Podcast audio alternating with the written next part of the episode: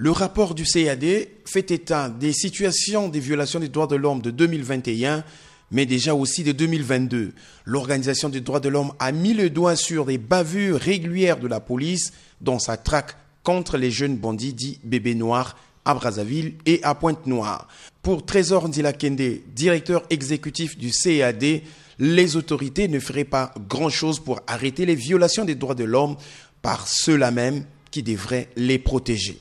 C'est l'histoire d'un hiatus vous avez une volonté politique qui se caractérise par la ratification des traités, la promulgation des lois, mais contredit par une réalité qui est triste.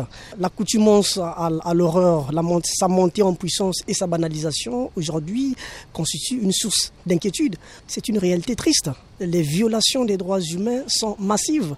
Et figurez-vous que le Congo est en train d'accumuler des faits constitutifs de crimes contre l'humanité. Le rapport du CHD n'épingle pas seulement des situations politiques, mais aussi des atteintes aux droits sociaux et économiques des personnes. Monica Ngalola, la responsable du programme Assistance aux victimes de cette organisation, parle d'autres catégories de Congolais dont les droits ne sont pas respectés. Pour qu'on parle euh, du développement, il faut toujours associer les droits de l'homme.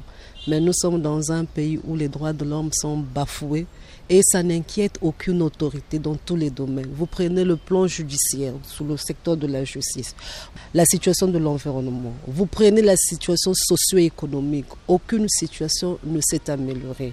Donc nous, en tant qu'organisation de défense des droits de l'homme, nous demandons aux autorités de veiller à la situation des droits humains au Congo. Assistant à la publication de ce rapport, un militant de la société civile ne manque pas des mots pour décrire la situation. Dans d'autres pays, les droits à la liberté, les droits à la santé, le droit au logement sont garantis. Pas au Congo. Il y a encore du chemin à faire parce que nous vivons dans la précarité, vraiment dans la précarité. Dans son rapport, le CAD conclut que la situation des droits de l'homme au Congo se dégrade tous les jours. Trésor Dila Kende appelle les autorités à s'impliquer davantage pour une nette amélioration. Ce rapport, pour nous, est une contribution.